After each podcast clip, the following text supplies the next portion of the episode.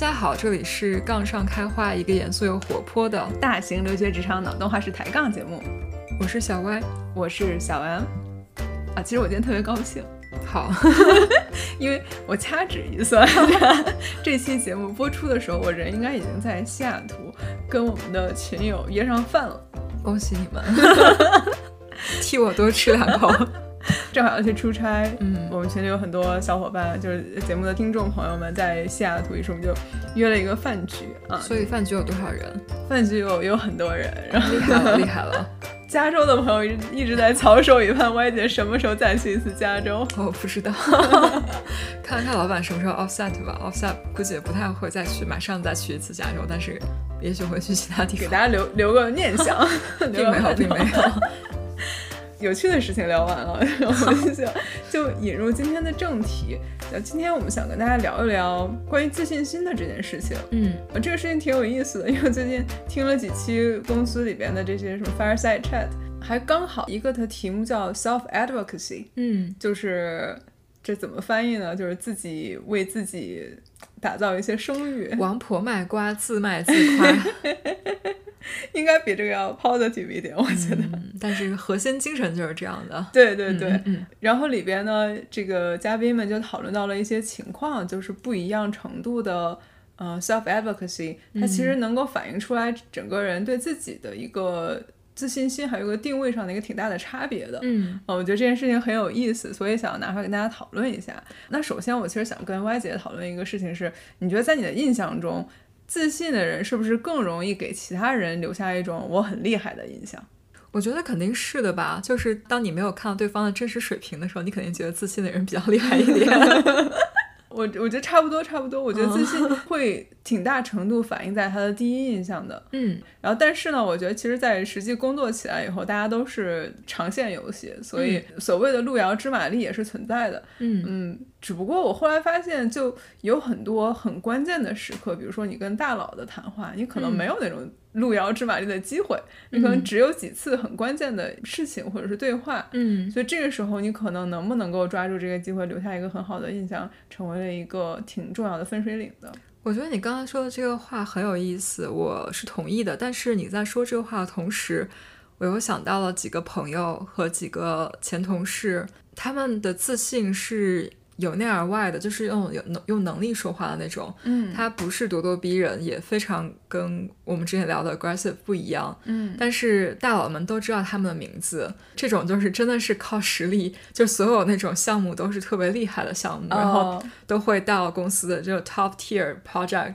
然后这样子的话，然后我在想，他还蛮有趣的。我在想这几个人的 profile，他们都不是那种一上来给你感觉到这个人就是抓住所有的机会跟大佬 network，或者说把握住各种 key conversation。有些人甚至是会能逃就逃的这种。但是可能怎么说呢？像你刚刚说路遥知马力，就他如果真正工作起来，他的能力啊，他的结果还是很多，所以就是也不会真的被埋没。嗯，哎，你刚刚说的这几个人的情况，他们是更偏向于他们自信但是不 aggressive 呢，还是你觉得他们平时并没有达到我们一想到自信的人的那种？我觉得他是自信的，这个自信更多体现在工作和能力上，就是他不是那种、像我们今天可能会讨论很多这种技巧上的，就是我如何把握这种 key conversation，嗯，如何给给自己 create more opportunity to communicate，或者说来 build 这些 self image。然后我我刚刚想到的这个人和这几个人，他没太有这样的努力，哦而好像是纯粹靠结果来说话。因为你刚刚说我想到了这个，然后我觉得特别有意思。当然，我不是说所有人都应该这样，因为我觉得他们的 pass 可能更难一点。就我觉得，比如说对于我个人来说，我觉得我可能还是花点时间在技巧上多提高一下，对我个人比较有用。对对对，那如果你这么假设，就是咱们刚才你说到这几个人，嗯他如果在他原本已经有的实力上，再加上一种更外向一点或者更主动一些的这种展示和沟通，你觉得嗯，他们会不会更发光发亮？我觉得会，但是这个东西可能也是跟人自己的性格和就选择有关的。嗯然后也许他自己不愿意选择这种技巧性的，所以就多干点活。人都会选择自己更舒适的方式，所以也没有对和错，嗯也没有说他是不是有点亏，就是没有这样做好。也许他自己就是不太 comfortable。对嗯我只是想到这个，我觉得还蛮有趣。但是如果我们抛开这个长期不谈，嗯，就简单从跟人与人的交流和沟通来说，我觉得自信的人一般来说都会更加开朗嘛，然后更加阳光一点。就哪怕第一次见面，然后大家随便聊点什么，你不一定跟工作有关，都会给人感觉更更温暖、更阳光一点吧。这可能也会有加分。哎，你说这个，我觉得就有点意思。嗯，你觉得这自信跟性格的外向还是内向有没有什么关联？我觉得可能没有强关联，但是如果你外向，别人能够观察到的概率就大一点。比如说我内向，但是我很自信，我不说话，你你是看不出来的，对吧？我不能坐在那个脸上写满了，就是我最厉害这样子。这个就是我觉得你的 data point 可能不够多。就是虽然说不是有百分之百的强关联，但是我觉得就是外人能够短时间内展看到的应该是有限的。嗯，有点意思。如果说到就是 first impression，那肯定是外向的人。更容易被别人发现，嗯，有有点意思，有点意思。它其实我感觉它是一种是一个加成，嗯，然后它的展现形式有有多种多样的。但是你可能首先你的根基是自己的真的有能力，然后有实力，否则你如果自己的水平其实不咋地，但是总觉得自己非常的厉害，然后其实也可以。哎，我觉得会被拆穿的吧，就是就是 eventually 大家会认为你这个就可能不是自信，而是自大。我觉得也没有关系，就是看公司的 culture 吧。就是如果公司里面大家都都都不知道该干嘛，然后你也不知道该干嘛，那你特别自信，大家都觉得你是专家，那就可以了。就是我觉得要看大环境，要看这个水平。就是如果我们来想象一下，你要进入一个未知的环境的话，自信的好处还是比坏处要多吧。嗯嗯，有点意思，有点。就是大家一旦发现你不懂，拆穿你，你就立刻就是变得比较谦虚就可以了，对不对？也也没有什么坏处，嗯，那到底哪些是自信的表现呢？你觉得？好问题啊，我我不知道，我就不是一个很自信的人，所以我不知道怎么样才是自信的。我我甚至不自信自己知道什么样的人是自信的，所以 这个好这个好绕呀。对，你能想到一个让你觉得提到觉得这个人很自信，能想到这样的一个人吗？就他是什么样的一个人？我觉得其实我之前在公司我们一起工作的时候，说到我觉得你就挺自信的。在公司里面，在所有这种工作场合上，我收下了这个 compliment，对对对，但是我不敢自居。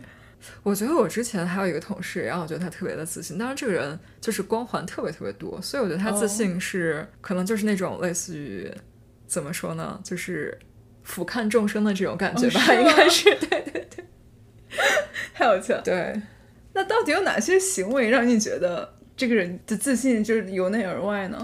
说话非常坚定，嗯，有。然后，其实我觉得仪态也很重要。对，仪态是挺重要的。平时就是走路啊，坐在那儿的时候啊，挺胸抬头，啊，是是很重要的。是，嗯，自信就是一个很玄的东西，你没有东西可以去 measure 它，它就是一个给他人留下的印象。说话声音很大声，哦，对，这个是一个，嗯，会主动打断别人说话。哎，这种算是自信吗？这种，就是就是你觉得你要说的话重要到别人需要停下来听你说呀？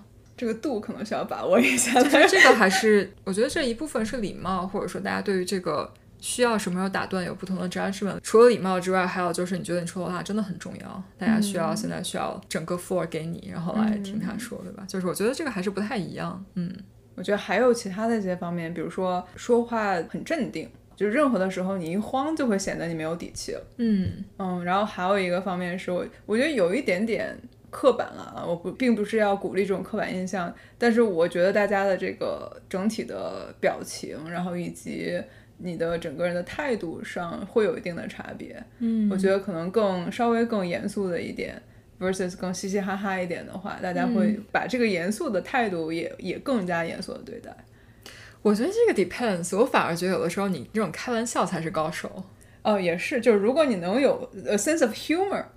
是可以的，嗯，对，就是你想象中你在讨论特别严肃的问题，有一个人就是都是都是大佬会搜那些奇怪的 joke，然后或者说问你一些很无厘头的问题，是。手下人反而要认真的去作答的，是的，是的。嗯。我们刚刚聊的这些都是可能这种更外放的东西，就是大家其他人可以观察到的东西。嗯啊，其实我们觉得在不同的在工作场合里边的一些心态，还有一些下意识的一些行为，也能够在长久的积累之后，给大家留下不一样的自信程度的印象，或者说能够体现出来你对自己的自信程度的一个差别。嗯，然后这些其实是我 Fireside Chat 的时候听到的一些例子，但是我觉得非常的真实。嗯，啊，所以就跟大家分享几个。嗯，啊，当时呢举到第一个例子就是在申请工作的时候，比如说你看到这一份工作，你觉得还挺喜欢的，然后一看它的 job description。有十项 qualification，嗯。啊，然后呢，一个人看到以后说啊，我这个十项里边我可能只能满足八条，嗯，然后或者是他要求我是精通 SQL，但是我觉得我 SQL 就一般，嗯，哦，然后那可能他就觉得算了吧，我觉得我可能。不太够格，所以我就不申了吧。然后那可能另外有一个人，他就看了以后说：“哇塞，我都已经满足三条了，我昨天学的西口，我今天可棒了。”然后这个工作我肯定可以。那这是两种很不一样的心态。虽然不是说不是鼓励大家说你要申这种跟自己 profile 很不一样的这个工作了，但是肯定可以看到这两种心态对自己的定位上的一个很大的差别。嗯，我很同意啊。就是如果是我的话，我可能更看是前面这个。但是我觉得很多时候，如果拿找工作就事论事的话，嗯，不要投，先找个 recruiter 聊一聊。这工作甚至很可能是帮别人打绿卡广告的。哦，然后这个工作也很可能是招，比如说 level three to level level six 都招，所以很多东西是非常非常宽泛的。然后你的工作可能可能跟 job description 一点都不一样，所以这些东西 none of this will actually matters 也是有可能的。所以就事论事来说，这没这么重要。但是。我觉得大家如果有的时候觉得你要够一够的东西，就是如果它的结果不是很严肃的话，也没有关系，对吧？你就是对稍微踮着脚够一够。当然，这还有一个 trade off，就是你有多 desperate 或者你有多想要这份工作。如果你只是想要认真的找自己最喜欢的东西呢，还是认真去准备一下。但是如果你只是这种海投广撒网，然后大不了就收个拒信这种，你就投呗，反正也没什么，顶多就是哭的觉得比较烦，就是为什么有这么多不 qualified 的人过来，或者说顶多你就变成了下一次大家聊这个工作有多难申的时候，说哇这录取率只有百分之多少多少，你可能就帮着贡献一个分母，但是也也没有关系，就是之前有个朋友说口头禅就是 it won't hurt，对吧？对。就是又怎样呢？对你没有什么实际的影响，那你就去做呗，就无所谓。对对，就是就是这样子。是的，是的，就大不了是你拒了我，但是我要给你一个机会拒了我，不能我 我自己先拒了我自己，对吧？但是怎么说，有很多公司会有那个拒了就进入一段时间冷冻期，对吧？那你还要自己做好这个功课。一般都是 interview 没过才会冷冻吧？就是如果你是吗？就是这个我倒我倒不确定。我我的理解是，如果如果只是简历没没过的话，一般来说不是很有影响，因为他可能最多就觉得你跟这个。跟这个 profile 不是很搭，但如果是 interview 没有过的话，可能就觉得你已经不是很 qualified，不会重新考虑你的同一个 role。但是 Y 姐这个这个点提的很好，就是如果如果大家担心会有冷冻期的话，也可以等自己再再 ready 一点。一个一个找工作的小 tip 就是看到。靠谱的职位可以先找 LinkedIn 上的 connection 问一问，不一定要直接投的，找个 referral 问问这个到底是什么情况，找找 recruiter 问问什么情况，嗯，比自己瞎投要有效一些。是的，是的，是的。对我，我作为曾经 refer 过别人，那个人升了大概三十个职位，然后隔两天就会在邮箱里收到一封，这个 is no longer considered for this position。然后一开始觉得啊有点惨，后来抽到三十多分，我觉得我要是 system 我已经帮你办了，但是也没有关系，就是大家要以后在质疑的时候想一想这个故事，就是也没什么，就没有什么 downside。顶多就是帮你 refer 的人，但是你想，万一成了呢？这个 referral 就很开心，对吧？对对对对，没什么关系。而且包括你去给 LinkedIn 上人发这种站内信，就算你不认识，顶多他就是认为你这个人很奇怪，为什么要突然间让我来 refer？就是说你的 downside 真的是很小，然后但是 upside 真的会很大。对，但是说到这个 referral，就大家注意一下礼貌，这个这是可能唯一唯一一个重要。还有就是要短一点，短一点，别人可能还回你。要是一下问了一万个问题，真的没有人要回。同意，呃，YouTube 上其实有很多人在介绍怎么去发这种，就也不知道是不是算 cold message，嗯嗯嗯，啊，所以大家可以可以参考一下，有很多模板什么的东西，大家可以借鉴一下。对，说远了，但是回到最后一个 comment，就是硬性的东西，大家不要企图去杠。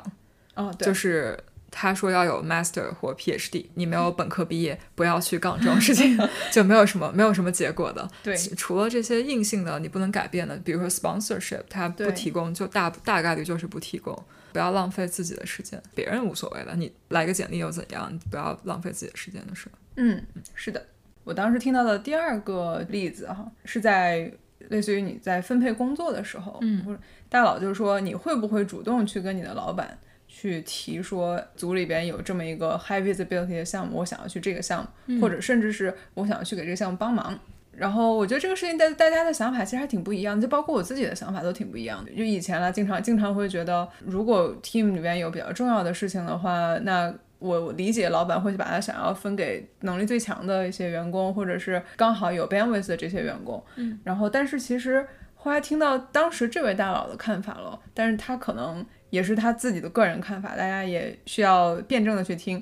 然后他会觉得，如果有人他团队里面的人，然后看到这个 team 里面有一个 high visibility 的项目，那一般这种项目就肯定做出来 impact 比较大啦，然后功劳也比较多啦，就很多人都想要。嗯，不管他最后给不给你，但凡有人去跟他说，主动去说我想要来这个项目上工作，甚至是提出来我他我先把我自己手头的东西放一放，或者转给其他人，我也想要来这个项目上工作。嗯，其实，在他这儿，他觉得这件事情整体来说做好。嗯，给出的想法是说。最起码你展示出来了，你对咱们组里面哪个东西最重要这件事情是有一个好的判断力的，所以你也展示出来了你的自己的这种算是 forward lean 或者 self driven 的这种东西，想要去呃 work on 就是 more interesting more exciting problems，所以就整体来说展示你这个人可能更多的主主动性吧，嗯嗯，然后当然了，最后给与不给这件事情是还是他自己有其他的考量，只不过说这个行为还是比较做好的。我当时就其实觉得有一点点意外，说这算是一个新的知识点对我来说，当然也可能是不同老板自己的想法，他可能也有很多的前提。对，我觉得这个要分情况讨论。嗯，就在我这儿，我觉得在大佬面前肯定是做好的，因为大佬又不会考虑其他的东西。就如果我是大佬和这个主动争取人之间的 middle manager，我可能会为此要头疼一点。就是相当于你要打乱我现在有的计划。就你刚刚说了一句很有意思的话，就是说我甚至把手头的东西放一放，或者交给别人，我来做其他的东西。那么我就要打个问号了，就是对吧？我当时听到这个，我也觉得非常的 question mark。就是如果那我以后任何接到任何我不想做的项目，或者接到任何 ad hoc 的东西，我是不是都可以把这个作为一个 strategy？我不是说不能。而是这是一个完全从自己的角度出发的一个事情，对吧？然后那大佬可能会觉得，OK，你展示的也比较好，judgment 就你知道什么重要，但是 什么的，就该你做大大家都知道什么 重要。我只是觉得从大佬和这个人角度来说，这都是一个比较正确的选择。但是那要牺牲谁去帮你来做这样的选择呢？就是你可能想做，别人也可能想做。然后呢，从老板这边，我们之前讨论过，对吧？就老板如何布置任务，老板不是说你想做就给你的，嗯，那可能还是要对自己就有一个安排，嗯。然后我就觉得这可能会 create 很多东西。当然，如果说其他所有东西都是恒定的，就是说假设在一个完美的情况，你不用考虑你现在手头东西怎么办，你就认为这是 top priority，那你就要去做，那当然是很好，展示出来你有主观能动性，你能够去主动的承担一些东西，然后你知道组里需要人去，那可能就是牺牲了你老板。和其他人的利益吧，就是。不过有一个很有意思的事情，就是我觉得，就是我根据我自己的一些观察，就是如果你是一个 top performer，呃，很多真正 top priority 的东西，大 impact 东西不用你主动去要，然后大家会大家会给你 create opportunity，嗯，或者说大家甚至会让项目等一下你，或者说找人过来接你东西，然后在其他时候创造机会让你去做做做这件事情。然后这个东西可能就还挺有趣的，但是我觉得你刚刚说的很对，就是给不给是一个事情，这是能不能做成是一件事情。但那对我来说，如果我是老板或我是这个组里的一员的话，如果你在 demonstrate 我想要去追这个 high impact 项目的同时，又可以想到一个完美的把现在你手上东西解决的解决方案，那对我来说是最好的，对吧？就如果你说我想做这个重要的项目，同时我可以把我手上东西很快做完。然后这就也没有给别人产生新的问题，那我觉得这是最好的。对，但只是就是量力而行吧，就你没有办法凭空创造出时间来把这个问题解决。对，我觉得还是几件事情要跟大家说清楚。第一是大家慎重越级去谈这些事情。怎么说呢？在绝大多数情况下，你的老板对对你的影响是最大的。我们跟自己直接老板的这个关系是最需要精心维护的。嗯，然后所以尽量要跟自己的老板讨论好，然后不要不要轻易的越过你老板，直接去去找上级。然后当然了，如果你觉得你跟上级的关系铁到。不不能再铁了，你老板实在是实在是太不行了，马上下个月他就要被 被踢走了的话，这可能是另外一回事儿。但但这可能太太少见，太少见了。所以大家可以要要要这样想。然后第二件事儿呢，就是大家还是要想一下，就自己去主动提的这件事情是在为组里解决问题，而不是在为组里添加问题。嗯，就如果你组里面有一件真的很重要，就没有办法 drop，比如说有很多 BAU 要做，然后这个时候来了一个很高 visibility 的新项目。你说我不做 BAU 了，我就是要去上这个新项目。那这个时候你其实是为 team 造成了更多的问题，而不是真的是解决了问题的。对。然后所以就大家追求的效果是 overall 你是在为团队还为老板解决他最最最关注的问题而做一个省心的这样一个下属。就这这两点大家一定要想清楚。然后并不是说任何时候我都要跑去跟老板说我不想干这些这些 boring 的东西，我就是想去搞那种翻新的事情。那谁谁都想。对，我觉得就是答案 就是谁都想，对，但是凭什么是你呢？你希望你能找到一个非常能够有说服力的答案。是的，嗯啊，但是主动提与不提这件事情还是有差别的。那环境比较好的时候，如果你真是个 top performer，大家会追着给你这种创造这种 credit。但是我们可能也不能完全把主动权交都交在别人手上，然后我们自己就是被被动的带着走这样子。对，我觉得一个比较好的时机来提这些东西，就是当你手上的活比较怎么说，就是比较轻，或者说当你。觉得项目快做完，或者当你觉得可以再开始一些新的东西的时候，你也就是可以看看这些东西，是，然后有好的机会可以努力争取。嗯嗯，是这样的。接下来的这个这个情景呢，就比较有点意思了。它是一个很 tricky 的情况，我可以想象它用好的话可以有很大的功效，但是它另外一个 flip side 可以显得非常的沙雕。嗯啊，就是说会不会去跟老板沟通你项目的难度？嗯嗯，当时大佬举的例子呢，就就说如果以同样的一个项目，然后他分给 A 或者是 B。然后 A 呢就拿这个项目什么也不说，就觉得 OK 我可以干。然后他回去以后自己吭哧吭哧把这个事情给干了。他可能干得很辛苦，天天加班，然后遇到了很多问题，但他都他都默默的就觉得我就反正就该干嘛，然后我就把这事情给干了。然后但是 B 呢，在这个时候呢，他就拿到项目的时候，他就开始给老板就是铺垫一些东西，比如说哦这个项目在哪些哪些哪些方面还是有些难度的，然后我我再好好想一想，然后之后再经常跟老板跟进说哦这一块儿嗯是有一些难度，不过呢我已经找到这样一些 solution。嗯。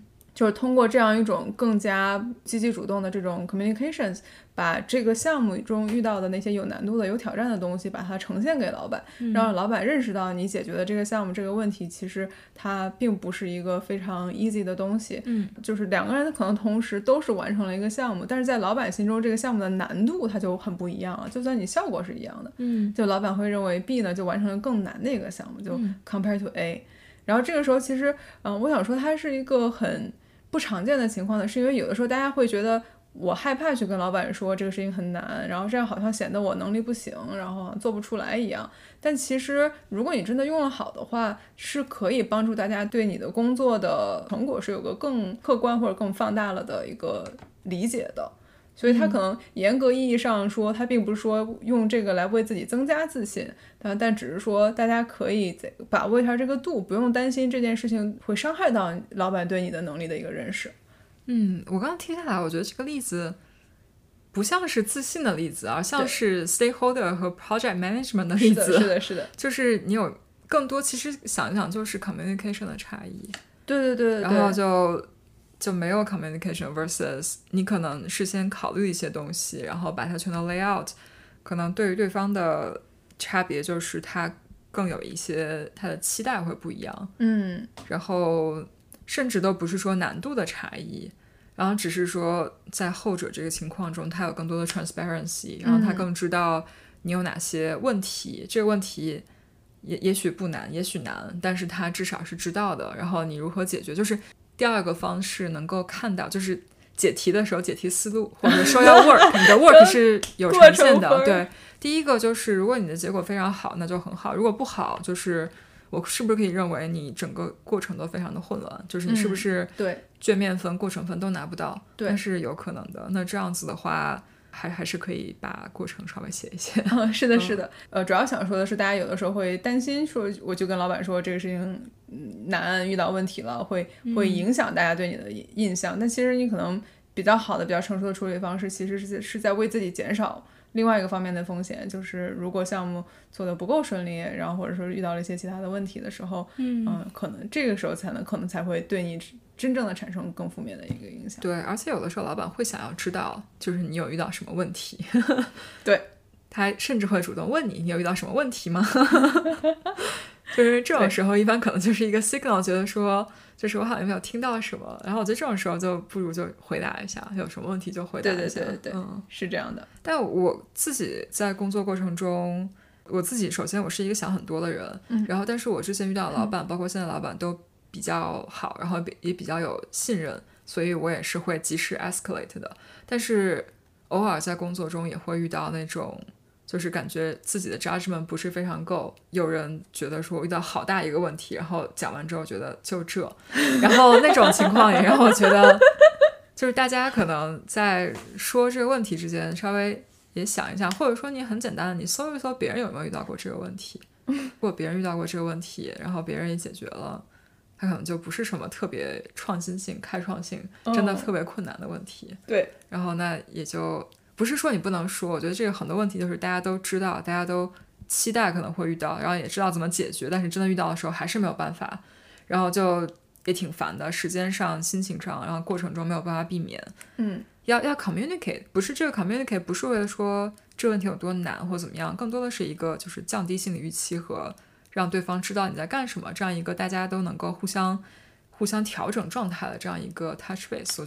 当然，我觉得还有一种情况就是对一些非常高层，就是非常离你的问题非常远的人，他可能嗯真的不一定知道你在干嘛。对那这种的时候，你就可以给他举几个例子，就是我我的难度是什么，我的难处是什么。比如说，如果他是一个 business 离 data 很远的人，他可能不知道你把这个 data 放到一起有多困难。嗯，然后你就可以给他列一列，比如说我用了二十个 data source，他们都有不同的 format，我光把这东西全都搞到一起就花了我好多好多天。嗯，对然，后这种这种东西可能是有意义的，对。但是如果大家都是做这个的，你来说这个，就大家觉得谁没有过呀？那 这种就是你就觉得好像不是特别有意有必要，对吧？就是嗯还是具体问题具体分析，然后还有就是你的 audience 是谁，你要达达达到一个什么样的目的，可能可以对对对想一想，对对，其实主要就看你的这个听众或者是受众，他对你做的项目的实际难易程度有没有一个比较客观的判断。对对对，我觉得在很多公司里边，你会有一个 job function manager，但他其实不管你的项目，而且他可能很多很多年就只做 people manager，他已经对这个最底层的 technical 的东西已经不是很熟了，或者是有这种呃外边加入这家公司的，然后对这家公司的自己做事的方式还没有一个很好的判断力的时候，他可能没有办法准确的去评估。你做的这个东西，它的成果和它的呃 LOE 有什么样的一个关联，或是应该做一个什么样的判断？所以这个时候是需要我们去积极主动的去为自己去创造这样的一些 visibility 的。嗯但其实你可以看到这几个都是跟我当时听的那个 seminar 是很有关系，就是一种 self advocacy。嗯。我自己为自己去争取一些项目，然后我自己去为自己去为我自己的项目的 credit 去去拿到一个更客观公平的一个判断。嗯。啊，所以这个还是还是挺有意思的，我觉得。嗯嗯嗯。最后再跟大家分享一个一个我自己的一个小经历吧。嗯。就这个事情其实我觉得很有趣，因为我去年的时候中间有一次有一个 job offer，公司呢是要找一个就是刚好是我自己经验非常 match 的一个地方，然后要从零到一为他们公司去新建一个产品。嗯，我最后呢是因为各种各样的考虑是没有去的，然后考虑的因素也非常多，然后主要也不是因为这个原因，但是中间有一次我跟朋友聊起我当时为什么不想去这个工作的时候，我就说了很多很多的东西，然后其中有一条是啊，我觉得我现在还是想要在呃多学习一点东西，不想要转到这种纯输出型的岗位。嗯啊，然后当时这个朋友她是一个女生，然后她就表情上有一点点失望，然后她就说、w o m e n always want to learn more, and men just do it。”嗯嗯，所以我觉得她可能并不是说要拉一个性别的对立，然后只不过是两种很不一样的 mindset。嗯是你会觉得你自己有没有到这种可以输出的程度，或者是追求的是什么东西，嗯然后但是他会。可能在某种程度上也是自己对自己的一个自信的一个影响，就肯定是如果我觉得我已经到了一个行业大拿，然后这个经验几非常丰富的时候，那我这个时候我觉得我都没什么可学的，我就直接去换个地方输出得了。嗯嗯，这可能是一种情况。然后，那如果我觉得我还需要再学习更多的东西的话，其实我在某种层面上一定是还不够自信的。我觉得是有这个因果在里边。我觉得还有一方面是兴趣，嗯，是你让我现在去 做一个纯粹的输出者，把我现在混沌全都输出了，我可能自己性格原因，我觉得这件事情没有太大意思。就对我来说，可能不是一个特别让人满足的工作。嗯，然后我觉得这可能跟兴趣也有关系，就是可能更加有 leadership 的人，更加愿意 create impact，更加愿意通过带团队或者说帮助别人成功来实现自我价值的人，可能对这样的机会会觉得比较。比较比较开心，比较珍珍贵。可能现在我还非常的渺小，就我我觉得学东西本身是很有幸、很有乐趣的一件事情。就有的时候，但是如果你给我巨大的 title，我 I'm not against it，我我 totally fine，我我我肯定会去。因为我之前也有过一个机会，就类似于说在跟对方聊的时候，他还说过你就是你在海上，你是愿意当一艘大船的水手，还是要愿意自己自己开一艘小船？但是你是船长，你想去哪就去哪儿。然后我给他的答案就是我要看着浪多大，这 就是非常简单的答案，就是就是我可以当一个船长，但是如果这个船翻了又有什么好处呢？对吧？就是这就这样一个感觉。然后或者说怎么说呢？就我觉得船长和水手这个能力不一样。就当时那个机会让我觉得可能能够学到很多不一样的东西，但那可能不是我现在想学的。就是会有自己的兴趣，就是很很明显的发现自己的兴趣在哪里。嗯，就可能不同的时间，大家找的答案也不一样，所以就就还挺有意思的。对，所以我觉得你这个例子也不是也不是自信，就可能有一部分是自信，就是你觉得能不能胜任，但是很可能就是你最后不想去，也是因为你的兴趣不在这个地方，对，想要干点别的事情。嗯，但是我觉得自信可能是其中一部分啊，就是大家经常会就有一句话叫 “fake it until you make it”，对，然后那你就你你就你就可以去，你就可以去。其实，在在那之前，我一直不怀疑自己是一个自信的人。嗯，然后，但是后来那件事情之后，我突然间有了一种，那也许 not a thousand percent interesting。但但是，我觉得我们俩聊的就是感觉这不是你最后没有去的原因，对，主要原因。对对对，所以也不要也不要太 太过于纠结于此。好的，不要影响我对自己的自信。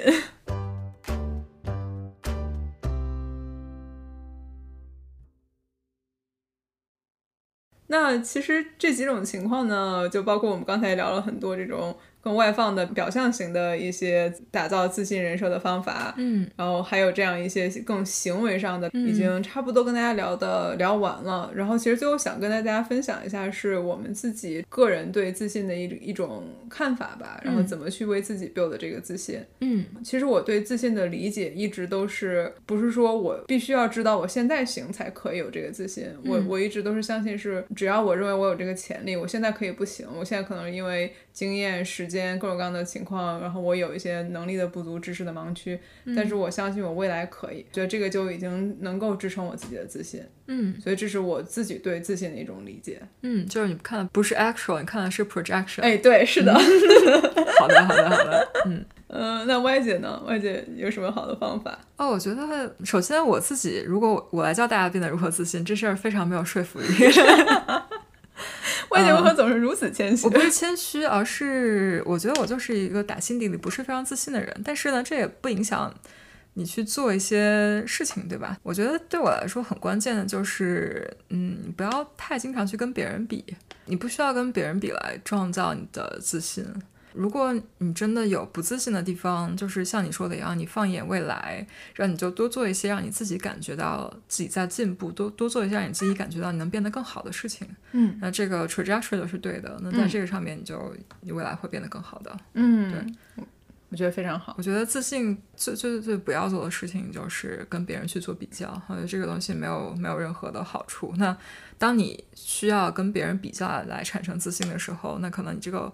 Environment 不是特别的好，就是对，如果就可能反正 anyway，对，也不是一个特别好的趋势吧。对，我觉得环境其实是很重要的一件事情。嗯，我们很多时候自信心的来源以及不自信的来源，都是来自于我们接收到的反馈以及这个周围身处的这个环境。嗯嗯嗯。那有的时候，如果我们当下听到了一些让我们觉得很难过，然后就甚至是怀疑自己能力的一些事情，可以回去先 process，先先处理一下，嗯，然后尝试去看到这件事情的，就客观的去理解它，因为有的时候我们被给到的一些反馈可能其实不是很公平，所以就是说大家在听到一些信息的时候，嗯，自己要真的要加以一个 filter，然后去尽量让自己去更积极的去接受这样的一些信号。然后另外一个方面呢，就是要给自己找那么一两个能够给自己提供 positive energy 的朋友，嗯啊，然后或者是这种能够看到你非真的非常赏识你自己的优点，再就是你可能跟他接触以后，你会觉得整个人的呃精气神儿都能提升一下的这样一个朋友，是、嗯是是会很有帮助的。嗯，哎，这样的朋友多难呀！这样的朋友不开心的时候，他要去找谁呢？嗯，是个好问题，哎，是个好问题，对，对，总有一个 cycle，我觉得，嗯，你刚才说的话让我想了很多，我觉得非常有趣。就是你刚才说的这些，比如说听到一些拿你跟别人做比较的一些 comment，然后收到一些比如说 constructive feedback。我刚才在想，就这些对我来说都是我非常容易接受了，这不会影响我的自信。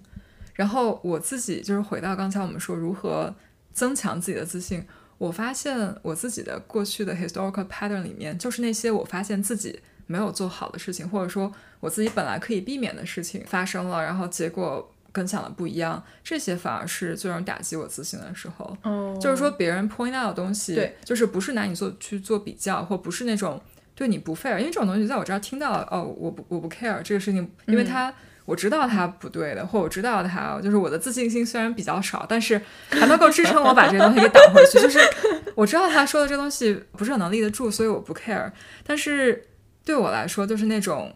我自己知道这件事情做的不对，并且我本身可以避免它，或者说我觉得我可以避免它，这种时候是真的是非常非常不开心，或者能够感到自己自信心真的会被打击到的状态，是一种对自己失望的状态。对对对，这个让我觉得还是挺挺挺不开心的吧。嗯，然后这种时候可能就是会跟自己复一下盘，然后或者说别人说了什么，或者别人没有说什么，这些东西都可以是 一些比较奇怪的信号。但是除了这些之外，就是自己看自己的这方面，我其实觉得我们今天讨论到很多东西，还是有一个大前提的，就是我们的工作环境或者说我们周围的一些环境还是比较积极、比较健康的。对。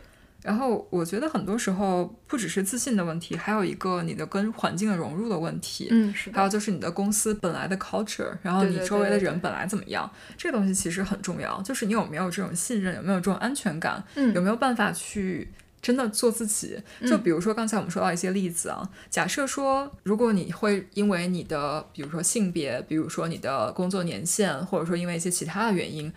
本来就会有人对你戴有有有色眼镜，觉得说你的工作能力是不是不如别人的话，那这种时候你是不是就没有办法非常安全的跟老板说啊，就是我们刚刚说的，就沟通工作上的难点，然后 lay out 我的 plan，然后可能我就不愿意，因为如果别人觉得我能力不好，那我是不是不应该给别人更多的武器呢？然后而是我就应该要变得更强。就我觉得这个可能是一个不太好的例子啊，但是你可以想象到外面的环境对于一个人要如何来展示自己，或如何来 brand 自己的形象有很大的影响。我觉得就是在一个比较公开，然后比较公平，又一个有信任感的环境下，我们是都可以比较用比较正确的方式去做事情。嗯，但是如果环境中本来就有很明显的 bias，那么你也不能就是说啊，你为什么不这样做？因为嗯有原因，对对对吧？我要真的认真做自己，有可能会受伤。然后那就不只是自信的问题了，那我还要有一些更加根基的东西，我要保护自己。那是的，这个大家就自己自己定夺，可能要先试试水，在不同的公司、不同的组，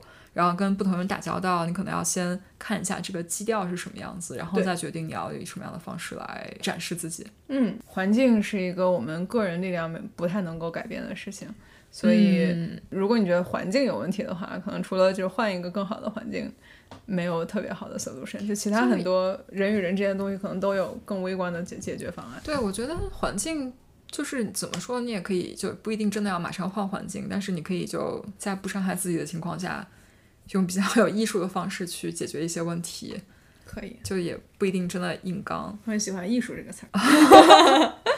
就是还是可以 fake it 嘛，就是就是只是上班，只是来上班而已，八个小时付你钱，你也不一定真的要做自己，你就做一个公司想让你做的人，做一个合格的，就是自又不让自己感觉到完全在违背自己的内心，很痛苦的一个状态，找到一个平衡就可以了。问题来了，嗯。你觉得自信可以伪装吗？可以啊，比如说我离职的时候，上一份工作，很多人过来跟我说，我觉得你好自信啊。对然后我想，你们真的是 不知道我，我觉得我平歪时在一个什么状态。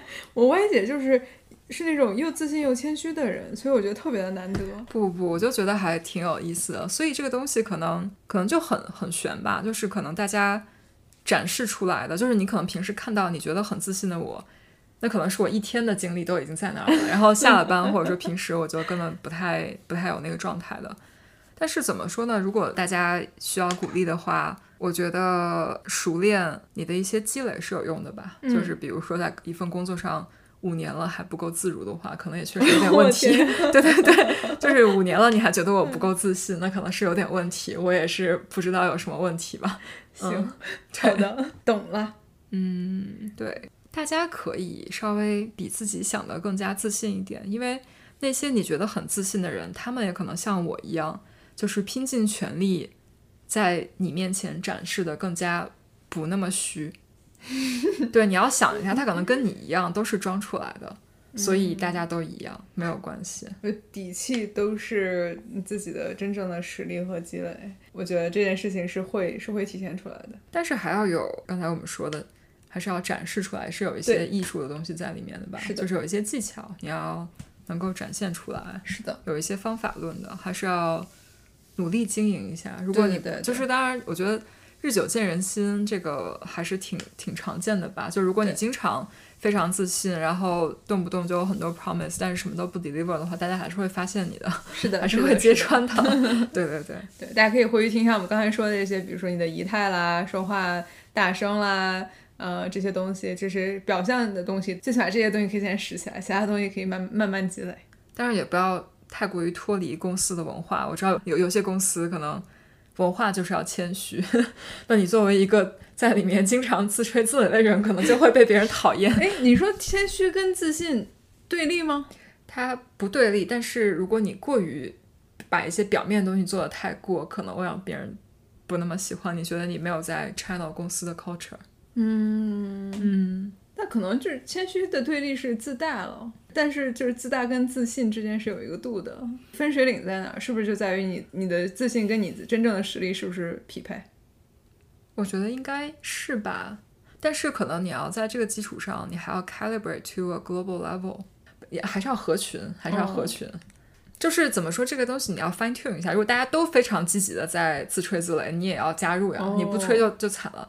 大家如果都是那种闷声发大财型的，那你也不要太张扬，因为你一旦没做好，就是特别显眼，对吧？就是反正就自己调一下。我觉得这个事儿你要跟大环境融入一下。我要举个例子，就是我歪姐是如何又自信又谦虚的啊？就我没有什么例子。有有有有有，我就经常跟你讨论问题的时候，你会先说啊，这个事情还挺复杂的，我也不是。是特别确定，但是以我有限的知识呢，我认为是 A B C D E F G，就是他以前铺了一个比较低的一个基调，然后后来就发现哦，你其实是很明白的，很懂的。不不不，这件事情就很有意思了。这个前提不是所有人都 appreciate。我曾经在第一份工作的时候，非常明显的听到过有些人特别讨厌，就比如说我们是 data scientist。我给你的答案里面都加一个 confidence interval，我告诉你有百分之九十五的可能性我给你答案是对的，对方会说那还有百分之五到底在哪里不对？哦，然后那有些人都是只给你一个答案，你就听我的，that's it。那有些人会喜欢第二种方式，就是我不用去考虑这么多，我就无脑听你的就可以了。然后很多时候我也不是谦虚，跟人的性格有关系啊，我都不知道你的 full context，我不知道你要干啥，嗯，我没有办法告诉你啊，就是这样是对的。嗯，也可能是就是免责声明，一上来我先告诉你所有的 assumption，然后 assumption 不成立，那错了跟我没有关系的。嗯，所以就多谦虚，这是这不是谦虚，这这个就是 communication style 的问题。那那就是话又说回来，那刚才回到我们刚才说的，有些公司就是喜欢你就听我的，我的就是最好，就是最对的。小明哥。对，就是这样子。有些人就是 appreciate 这些。嗯，那在这种公司里面，你说所有话都上来说，哦，我先说，我说的不一定对啊，但是这是我的几个拙见。别人说你不用说了，就你你你说的都不一定对，你干嘛要说呢？就这种话就是对吧？就是没有任何意义，肯定要讨论一下嘛，对吧？那你还是要跟这个大环境比较契合。有点意思，对，有点意思。这是还是个人表达习惯的差异。我刚刚想到另外一个自信与自大的另外一个不一样。自信的人可以听别人的意见和反馈，自信的人可以承认我我我自己原本的想法是有缺陷的、有问题的。嗯，自大可能就是不太接受其他人的反馈和意见，这可能是一个分水岭，就会让大家觉得你不够谦虚，就是你不仅是认为自己的东西可以，是而且是认为自己东西太可以了，就没有人有资格去 judge 我的东西。这个可能是一种会让人觉得你不够谦虚的一个表现。就可能谦虚和自信是是可以并存，然后它是一种我相信我做的东西是有理有据的，但是我也我可以接受别人的意见，这样子。我觉得不接受别人意见，很可能就不是自大和自信的问题，就可能是是不是 聪明的问题，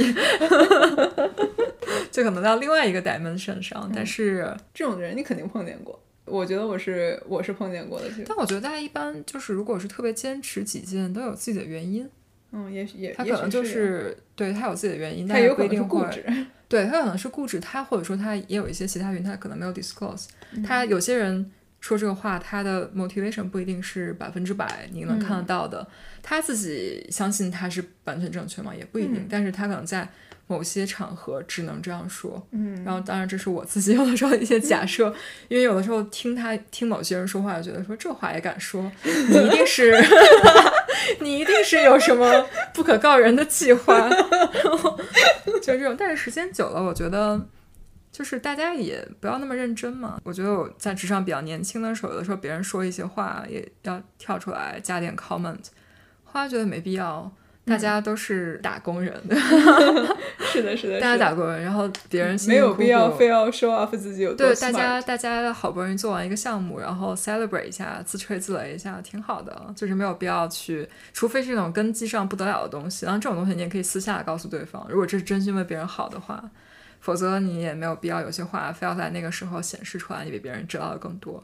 然后我觉得这些东西都是一些工作上的小技巧，可能跟自信也没有关系。嗯。你要真正真正自信的人，就感觉就是应该也是比较开脱的，就无所谓。嗯，对你你说归你说，反正我就是对的，你没有关系的。对，我想我未来 projection 一定是对的。对啊，对啊，对啊，就是大家往前走，继续看嘛，就也没有关系，不要特别在乎当下的一两个评价，也没有什么特别大的作用。嗯，挺好的。我觉得咱们俩谁任何一个人说自己不自信都。在这个节目上都站不住脚，因为你不自信，干嘛来做这个节目？我们一开始做这个节目的时候就说了，我们只是随便聊聊天，然后而且开始做这个节目的时候其实特别虚，因为感觉估计在西海岸很多人会听着我们的节目说这也敢来说。但是一定有什么不可告人的计划。但是但是后面后面我觉得随便吧，反正就是这个世界这么大，有这么多人在说话。嗯，我说的是很蠢，但又怎样呢？就是你也不能剥夺我说话的权利，对吧？我们也 acknowledge 我们俩说很多东西都是不对的，都是特别狭隘的，格局比较小。大家听一听就图个乐子。我们可能就是更多的是一个相声搞笑博主类，不是真正的职场见。看看我 Y 姐在这亲自展示什么叫做又谦虚又自信。